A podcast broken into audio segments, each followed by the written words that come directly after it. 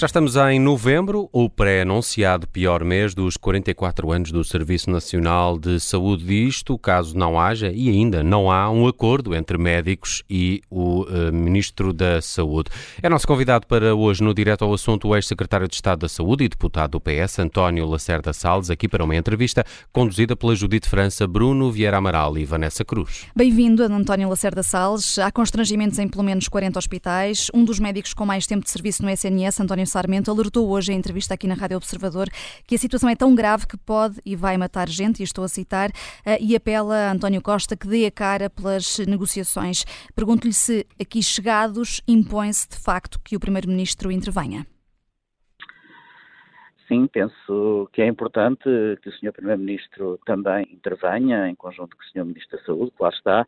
Penso que é imperioso que o Serviço Nacional de Saúde tenha de regressar rapidamente à sua missão, eh, não pode transformar-se eh, num palco de disputa laboral que venha comprometer aquilo que é a saúde dos nossos cidadãos.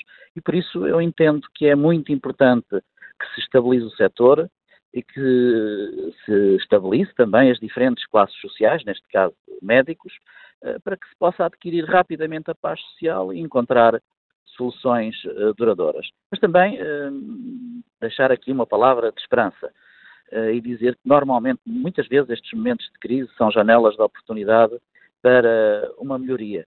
E por isso eu, o que eu penso que neste momento é muito importante é conjugar aquilo que são as legítimas aspirações dos profissionais de saúde com o interesse dos utentes e com os recursos do país.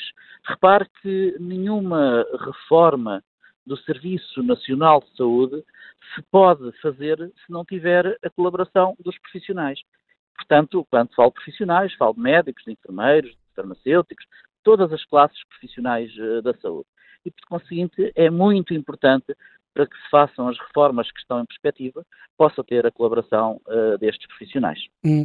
O diretor executivo do SNS falou em mês dramático, há quem fale em pré-calamidade. O senhor, além de deputado, é médico. Como é que descreve o atual estado do SNS? Pelo que dizia há pouco, parece que está tão mal que só pode melhorar. Bom, eu não quero ser eh, nem dramático, nem alarmista e prefiro deixar uma palavra de esperança. E, de facto, enquanto profissional de saúde, eh, enfim, como é perceptível, o que me preocupa são realmente os doentes. Principalmente... Mas isso quer dizer, o que está a dizer, quer dizer que, o, que a Fernanda Araújo foi uh, alarmista? Não, não, não, não quer dizer isso. Não, eu não sei qual, eu não comento uh, afirmações de, de, de, responsáveis políticos nem de outras pessoas. É, é, Estou-lhe a dizer aquilo que de facto eu penso. Eu não, não, não pretendo ser alarmista, não quero ser alarmista, não quero ser dramático também. Quero deixar uma palavra de esperança. E enquanto profissional de saúde, como lhe dizia, o que de facto me preocupa são os doentes, principalmente aqueles doentes mais vulneráveis que necessitam de assistência em proximidade e que necessitam de serviços de urgência abertos que necessitam das suas consultas, tratamentos e cirurgias em tempo útil. Isto é que é, de facto, a adesão à vida real. E é uhum. é isso que é importante para qualquer profissional de saúde. Doutor Lacerda Salles, eh, o Serviço Nacional de Saúde degradou-se muito em pouco tempo. No, seu tempo não estava assim. Bom, uh, sabe, Estou-lhe a perguntar. Passamos... Não, repare, nós passámos por um período muito atípico. No meu tempo, eh, está-me a dizer enquanto governante. Em, em, enquanto secretário de Estado. Enquanto governante, ok. Não, enquanto governante, repare que nós passámos por um período muito atípico. Por maioria de que, razão, ainda devia ser pior, não é? Em que as classes profissionais se uniram e em que, de facto, os profissionais foram excepcionais, todos sem exceção, todas as classes profissionais da saúde, foram tempos, de facto, muito, muito difíceis.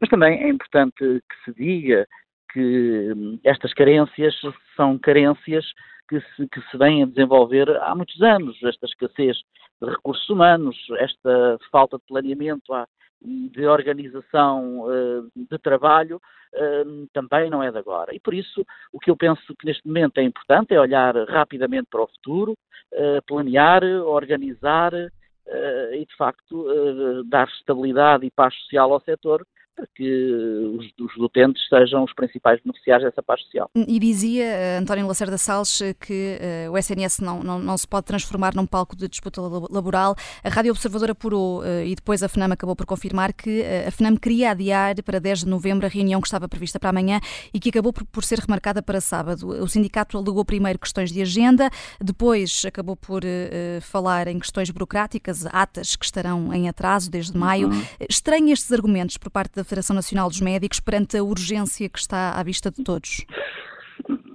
Quer dizer, eh, adiar 24 horas não me parece que seja dramático. É isso que me está a dizer, que adiaram de sexta passada.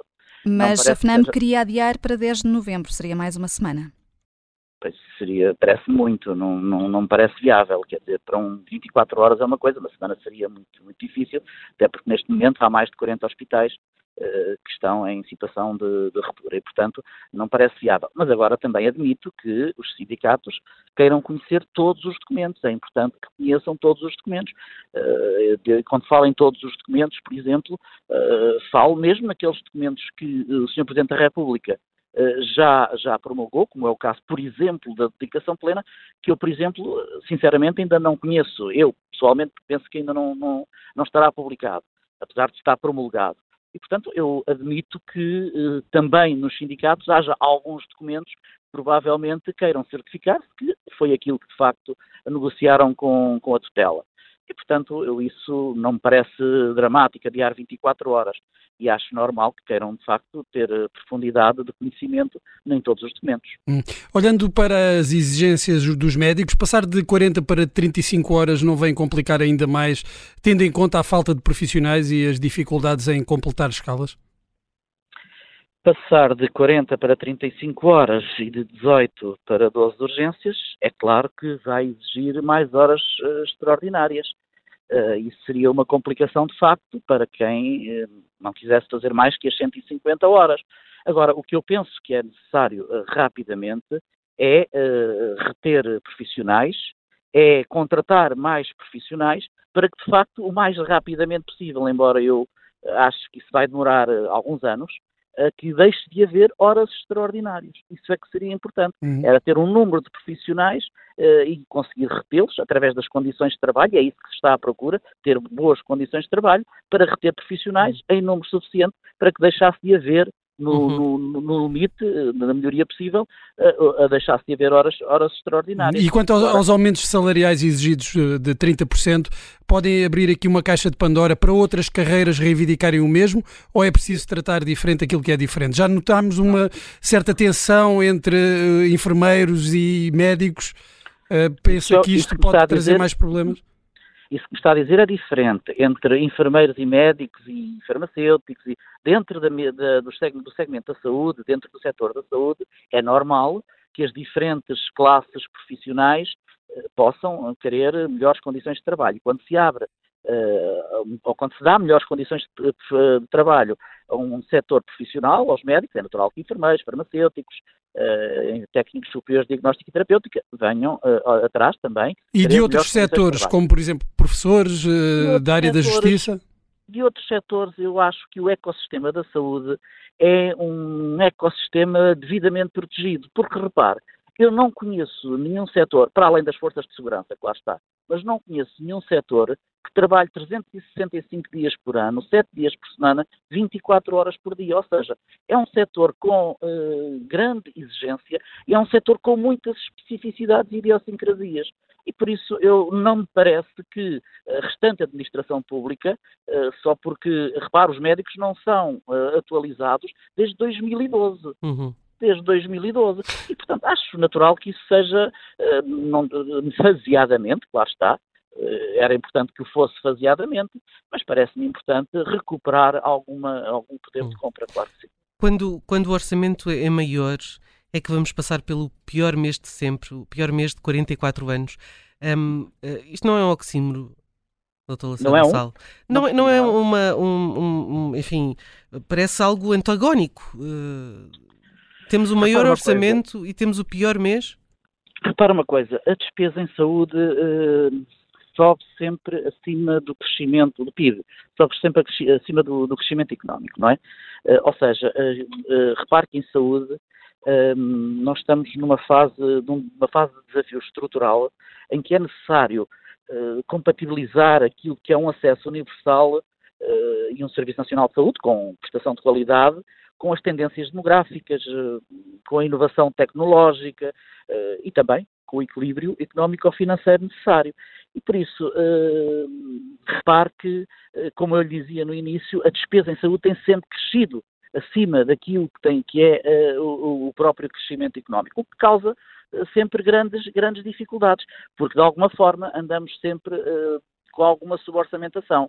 É evidente que este ano é um facto, houve um esforço notável por parte do Governo para recuperar, para repor mais 1.200 milhões, o que significa mais 72% desde 2015, e também com a recuperação na área das, das, das, dos salários, eh, das, das, despesas com pessoal, cerca de 6,3, creio eu, e também na aquisição de bens e serviços, que são as duas rúbricas principais uh, do, do, do, orçamento, como sabe. É, é, de facto um orçamento, me parece a mim, uh, mais uh, generoso, tem sobe 1.200 milhões acima, cerca de 9,8%, mas acima da estimativa do executado sobe cerca de 5,2%. Uh, e por isso, uh, repare que uh, a compatibilização entre aquilo que é uma orçamentação de vida, por um lado, e aquilo que é gestão e organização de modelos de trabalho, parece-me a mim que é muito importante. Ou seja, se me perguntar assim, é só gestão e organização? Não, é gestão e organização e também, obviamente, uma boa orçamentação. Parece-me Mas não é o dinheiro que, que resolve tudo não e há é aqui essas questões. Esse, uhum. esse jargão é verdade. Não é o dinheiro, não é tirando dinheiro para cima dos problemas que resolve este tipo de problemas. E por isso é que eu lhe digo que é um misto de orçamentação e do esforço que foi feito adicional este ano em relação a essa matéria, com aquilo que é, um, que é uh, garantidamente a, a organização de trabalho os novos modelos organizacionais de trabalho, com certeza se conseguirá compatibilizar e conseguirá encontrar este pacto e este compromisso com as classes profissionais. E há pouco dava precisamente nota de alguma esperança, António Lacerda Salles. Se houver acordo, eh, pergunto-lhe se acredita na normalização possível do Serviço Nacional de Saúde a curto prazo e aqui Não, estou houve, já houve a pensar... Houve aqui uma interrupção que eu Sim. deixei de ouvir. Ah, estava a dizer, está a ouvir-me agora? Agora estou, agora Sim, estou a viver. Estava a dizer que há pouco Lacerda Salles falava aqui em alguma esperança, apesar deste, deste, deste contexto. Eh, se houver acordo, eh, acredita na normalização possível do SNS a curto prazo, e estou já a pensar também em dezembro e na altura do Natal, eh, e não havendo acordo e as consequências graves pré-anunciadas se efetivarem mesmo, o ministro Manuel Pizarro terá de seguir o exemplo de Marta Temido e demitir-se? Isso, como imagina, há coisas que eu não faço. Não, como é óbvio, isso é da, da competência do Sr. Primeiro-Ministro e não quem sou eu para estar uh, a comentar uma situação desse tipo. Não, eu também acho que a cadeira, como alguém dizia, que de facto conhece tão bem o lugar e as dificuldades de um lugar de governante, que eu acho que é necessário algum tempo para criar algum equilíbrio naquilo que são as políticas públicas na área da governação, nomeadamente neste setor da saúde, que é um setor muito, muito difícil. E, portanto, eu isso não vou comentar e a única coisa que lhe posso dizer é que isso é, será, é sempre um critério do Sr. Primeiro-Ministro. Mas está preocupado com o Natal? Estou, eu estou preocupado com os meus cidadãos, claro que estou preocupado, estou preocupado com as pessoas mais vulneráveis, com as faixas da sociedade mais vulneráveis, e não é só com o Natal, não é? É com todo o inverno, porque, como sabe, no inverno existe um pico uh, às urgências, nomeadamente, existe um aumento das infecções, nomeadamente infecções respiratórias, e, portanto, eu, claro que sim, claro que se não estivesse uh, preocupado com o inverno, uh, seria irresponsável. E, portanto, essa preocupação, claro que tenho, tenho essa preocupação. António Lacerda Salles, já estamos quase no limite do nosso tempo e ainda lhe queria perguntar um, sobre o acesso às urgências. Já se mostrou contra a limitar esse acesso e apontou para os riscos disso, até pela falta de médicos de família para milhão e meio de portugueses. Esta medida anunciada durante o debate do Orçamento de Estado de recorrer ao setor social para garantir médicos de família é uma boa medida, é execuível, resolve o problema? Sim, nós, isso não tem. Uh vai-me permitir, não tem novidade, porque, eh, eu, por exemplo, relembro-lhe até em algumas regiões do país projetos, lembro-lhe o projeto, por exemplo, o projeto Bata Branca, que desenvolvemos, por exemplo, ao nível da ARS-LVT, em que uh, médicos do setor social, uh, das misericórdias, uh, colmatavam algumas lacunas que tínhamos em termos de médicos de família. É claro que ajudará, e, e, o Partido Socialista não tem preconceitos ideológicos acerca dessa matéria. Aliás, temos um referencial, que é a Lei Quadro, a Lei de Bases da Saúde, que nos dá essa complementaridade entre o Serviço Nacional de Saúde, o setor social e até o setor privado. E, portanto, uh, claro que sim, claro que a pergunta que me fez era se esta cooperação com o setor social era vantajosa. Parece-me que sim, garantidamente parece-me que sim. António Lacerda Salles, muito obrigada por ter vindo ao uh, direto ao assunto. António Lacerda Salles, ex-secretário de Estado da Saúde e deputado do uh, PS. Muito obrigado.